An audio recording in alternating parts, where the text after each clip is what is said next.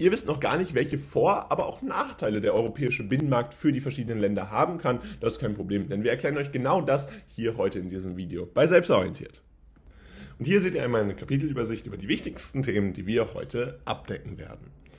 Und bevor das Video jetzt losgehen kann, wollen wir euch noch hinweisen darauf, dass wir entsprechend einen Kurs verfasst haben, der rund um die Europäische Union geht. Das heißt, alles rund um Texte, Aufgaben, Lösungen, aber eben auch Zusammenfassungen lernen kann. Alles für das schnelle Lernen optimiert ist jetzt in der Videobeschreibung verlinkt. Und das Beste ist, ihr bekommt mit dem Code WELCOME 20% auf alle diese Kurse. Außerdem haben wir jetzt ein Selbstorientiert Plus-Abo, wo ihr nochmal zusätzlich alle Kurse entsprechend bekommt, die wir jemals verfasst haben in allen Fächern als dauerhaftes Abo. Auch das könnt ihr gerne auschecken. Ersten beiden Links in der Videobeschreibung. Gucken wir uns nun die Vor- und Nachteile des Binnenmarkts an. Grundsätzlich wollen wir euch schon vorwegnehmen, dass wir durchaus eher die Vorteile des Binnenmarkts beleuchten, aber natürlich ist es immer wichtig, eine beidseitige Betrachtung zu erlangen. Deswegen gehen wir auch auf Nachteile am Ende dieses Videos entsprechend ein. Grundsätzlich ist der Binnenmarkt ja, wie wir gesehen haben, fest darauf ausgerichtet, den Europäern das Leben zu erleichtern durch die verschiedenen Grundfreiheiten. Aber manchmal bleiben diese Vorteile aus, weil beispielsweise die Binnenmarktregeln nicht bekannt sind oder auch nicht angewendet werden oder weil sie durch andere Hindernisse untergraben werden und in einem sich schnell ändernden Umfeld muss man natürlich daran denken, dass auch der Binnenmarkt sich an neue Ideen und Geschäftsmodelle anpassen kann. Aus diesem Grund hat die Kommission beschlossen, den Binnenmarkt durch die Verabschiedung von verschiedenen Maßnahmen zu unterstützen und zu verbessern. Und eine dieser Maßnahmen ist hier, äh, dass insbesondere der ähm, europäische Binnenmarkt zur Schaffung einer kollaborativen Wirtschaft beitragen soll, indem er entsprechend hier äh, die gesamten Länder der Europäischen Union unterstützt und die Geschäftsmöglichkeiten im EU-Rahmen durch eine Vereinfachung der Vorschriften verbessert. Außerdem ist es so, dass auch Startups hier beim Wachstum durch Verbesserung des Zugangs zu privaten Finanzmitteln, also nochmal dem, der Grundfreiheit des Kapitalverkehrs nochmal stärker verbessert werden sollen. Vereinfachung der Mehrwertsteuervorschriften, Senkung der Kosten für die Unternehmensregistrierung oder klarere, äh, freundlichere Vorschriften für geistiges Eigentum. All das soll ermöglicht werden. Außerdem ist ganz wichtig, und das ist auch ein Teil des Binnenmarkts, eben sich Freiberufler und zentrale Unternehmen, kleinere Unternehmen anzugucken und dabei sollen entsprechend der Binnenmarkt ja entsprechend die Verbesserung der Möglichkeiten nochmal äh, darstellen, also bis hin äh, zur Bewegungsfreiheit, um die Wettbewerbsfähigkeit entsprechend zu verbessern und die Preise für den Verbraucher zu senken. Unter anderem ist es ja letztendlich auch so, dass ein weiterer Vorteil des Binnenmarkts ist, dass Beschränkungen im Einzelhandel äh, drastisch reduziert wurden, weil eben diese Freiheit des Handels besteht und weil man entsprechend diesen äh, interkulturellen Austausch, aber eben auch den äh, freien Warenverkehr genießen kann. Auch ist es wichtig, dass eine Verhinderung der Diskriminierung von Verbrauchern aufgrund der Nationalität oder des Wohnorts entsprechend erreicht werden kann eben durch verschiedene Gesetzgebungs- und Durchsetzungsmaßnahmen und hier natürlich entsprechend nicht unterschiedliche Preise, Verkaufsbedingungen oder Lieferoptionen konfrontiert werden dürfen. Außerdem ist es so, dass der europäische Binnenmarkt ja den wirtschaftlichen Austausch zwischen EU-Bürgern fördert, auch mit unterschiedlichen Hintergründen. Gleichzeitig verhindert ihr gesetzlicher Rahmen eben Diskriminierung beim Kauf von Waren oder Dienstleistungen in jedem Mitgliedsland. Und das ist ganz zentral und ein ganz wichtiger Vorteil. Außerdem schafft der Binnenmarkt ein transparentes, effizienteres und rechtsschaffensicher pflichtigeres öffentliches Beschaffungswesen.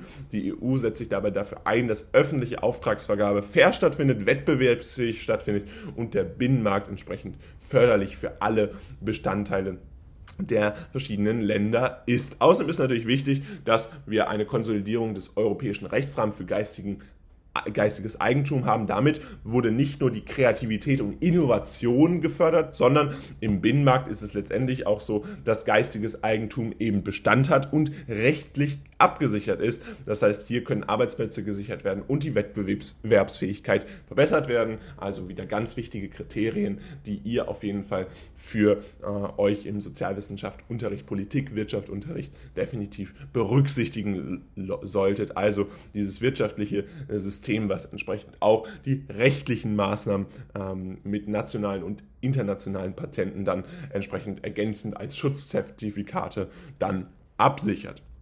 Darüber hinaus ist es so, dass die Marktintegration letztendlich stärkt sie den Einfluss der Europäischen Union in der Weltwirtschaft. Es ermöglicht Unternehmen auch sicher und geschützt zu handeln, was zu mehr Wachstum und Wohlstand führt. Also ihr müsst hier nicht nur die Vorteile auf einer nationalen bzw. internationalen europäischen Ebene sehen, sondern auf einer globalen Ebene. Und da ist es natürlich so, dass Sicherheit und Vertrauen einerseits eben Bestandteil des Ganzen ist, aber eben auch eine bessere Entwicklung, die entsprechend dann in einer ausgewogenen ausgewogenen Entwicklung der Wirtschaft äh, gipfelt, also einer kollaborativen Wirtschaft, die dann international dazu führt, dass Europa, die EU, eine große wirtschaftliche Macht geworden ist, dadurch natürlich auch bestimmte Erfolge, Wohlstandserfolge verzeichnen konnte und dann in letzter Konsequenz eben zu mehr Wachstum und Wohlstand führt. Also hier ganz wichtig, immer auch die Vorteile noch im Hintergrund zu haben, die dann auch global gesehen werden können. Aber es, wir hatten es angesprochen, es gibt auch Auswirkungen, die nachteilig sein können. Einerseits hatten wir bereits äh, darauf hingewiesen, dass es so ist, dass teilweise ja die Binnenmarktregeln nicht bekannt sind, deswegen nicht angewendet werden, was ein Nachteil für kleinere Unternehmen häufig ist. Und es ist so, dass wir hier äh, potenzielle Auswirkungen auf den inländischen Wettbewerb haben. Also wir können davon ausgehen, dass äh, insbesondere durch den äh, internationalen Vergleich innerhalb der EU, da da ja alle äh, verschiedenen Zölle weggefallen sind, dann natürlich auch verschiedene Industrien ähm, Probleme bekommen haben, die typischerweise in Deutschland beispielsweise teurer sind als in ähm, anderen äh, südeuropäischen Ländern. Das heißt, hier haben wir äh, einen ganz klassischen, äh, ja, ganz klassische negative Auswirkungen auf den innerländischen Wettbewerb wegen Outsourcings, was definitiv beim Binnenmarkt auch Teil äh, der EU ist. Auch das muss man hier definitiv erwähnen. Darüber hinaus ist es so, dass es auch negative Auswirkungen auf Produkte des Heimatmarktes haben kann. Das heißt, äh, die Qualität bestimmter Produkte könnte eventuell sinken, weil man entsprechend nicht die Möglichkeit hat, äh, diese weiter innovativ entwickeln zu können, weil schon neue Produkte aus einem anderen Land bereits in den eigenen Markt kommen. Das heißt, hier sieht man, dass der Binnenmarkt durchaus auch Auswirkungen auf äh, die verschiedenen Länder haben kann. Das sollte man hier definitiv nicht vergessen und deswegen auch erwähnen. Und damit fassen wir euch das Wichtigste rund um die Vor- und Nachteile des Binnenmarkts nochmal zusammen. Grundsätzlich ist es so, insbesondere trägt er europäische Binnenmarkt zur Schaffung einer kollaborativen Wirtschaft bei. Also es gibt durchaus viele Vorteile, unter anderem eben mit Geschäftsmöglichkeitsverbesserungen, aber eben auch Vereinfachungen der Vorschriften. Die Marktintegration stärkt dabei den Einfluss der Europäischen Union in der Weltwirtschaft und ermöglicht damit Unternehmen auch sicher und geschützt zu handeln, was zu mehr Wachstum und Wohlstand letztendlich führt. Aber es gibt eben auch negative Auswirkungen, wie beispielsweise potenzielle Auswirkungen auf den innerländischen Wettbewerb, aber auch negative Auswirkungen auf Produkte des Heimatmarktes. Nun ist der Hauptteil des Videos vorbei. Wichtig ist aber, dass wir euch nochmal ein weiteres Video hinzugefügt haben, was für euch relevant sein könnte. Also bleibt jetzt dran und guckt es euch an. Gucken wir uns nun die vier Grundfreiheiten an, die entsprechend des Vertrags von Maastricht definiert wurden und die vier Grundfreiheiten, die letztendlich bis heute im europäischen Binnenmarkt gültig sind. Einer der wichtigsten Punkte ist dabei entsprechend der freie Waren- und Dienstleistungsverkehr. Die Entfaltung äh, dieses Rechts basiert dabei auf der Zollunion der Mitgliedstaaten. Mit anderen Worten, der europäische Binnenmarkt verbietet hier äh, entsprechend Einfuhr- und Ausfuhrzölle zwischen EG-Mitgliedern. Also um diesen freien Warenverkehr zu sichern, ist es natürlich ganz wichtig, dass Zölle innerhalb der EU abgeschafft wurden. Und das ist tatsächlich auch eines der zentralen äh, Ziele, beziehungsweise auch einer der zentralen äh, Abkommnisse, die hier entsprechend im Vertrag von Maastricht festgehalten wurden. Eben, dass man eine Zollunion der Mitgliedstaaten errichtet hat. Ein sehr komplexes äh, Hindernis, was lange Zeit zwischen den Verträgen stand, aber eben mit diesem Vertrag von Maastricht dann final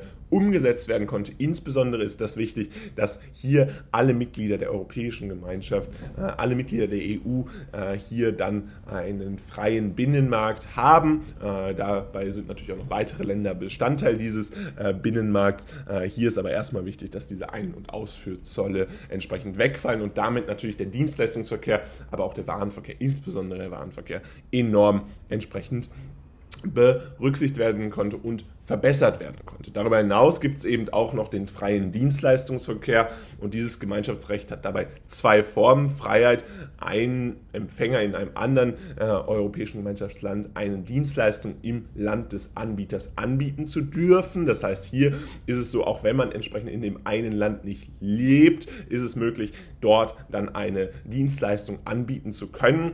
Das heißt, hier ist es beispielsweise so, dass ein deutscher Architekt auch ein Haus in Spanien bauen dürfte, äh, beziehungsweise ein Haus in Spanien planen dürfte. Das heißt, da dieser Service in Anspruch genommen werden könnte, ohne dass besondere äh, Regularien eben treffen. Das heißt, hier sind diese Grundfreiheiten eben unter anderem deswegen so wichtig, weil eben das Gemeinschaftsrecht es ermöglicht, dass man diese Freiheit hat, und in unterschiedlichen Ländern zu arbeiten, aber auch die Freiheit, eine Dienstleistung in einem anderen Land als im Herkunftsland des Anbieters anzubieten. In diesem Fall ist es nicht erforderlich, in dem Land niedergelassen zu sein, in dem die, die Dienstleistung dann erbracht wird, aber es reicht aus, den nationalen Vorschriften einzuhalten. Also das ist natürlich eine ganz wichtige Einschränkung. Nationale Vorschriften sind ja weiterhin Teil der EU, sind weiterhin Teil dieses Rechtekonzepts bzw. der rechte Grundlage. Das darf man nicht vergessen, dass weiterhin natürlich nationale Grundlagen, nationale Vorschriften gelten. Auch an diese muss man sich entsprechend weiterhin halten, auch wenn diese vier Grundfreiheiten doch sehr freizügig definiert wurden. Und damit gibt es natürlich auch noch das freie, den freien Kapitalverkehr, der auch eine wichtige Grundfreiheit ist. Dabei ist es so, dass dies im Vertrag über die Arbeitsweise der Europäischen Union enthalten ist, der Beschränkungen des Kapitalverkehrs innerhalb der Mitgliedsländer verbietet. Dies gilt auch, und das ist ganz wichtig, für Zahlungen. Unter anderem gibt es ja das Bankensystem SEPA, was diese Grundfreiheiten letztendlich ermöglicht. Es wurde noch keine einheitliche Bank für alle europäischen Staaten geschaffen. Ähm, also eine Hausbank, wir sprechen jetzt nicht über die Europäische Europäische Zentralbank, die gibt es ja durchaus.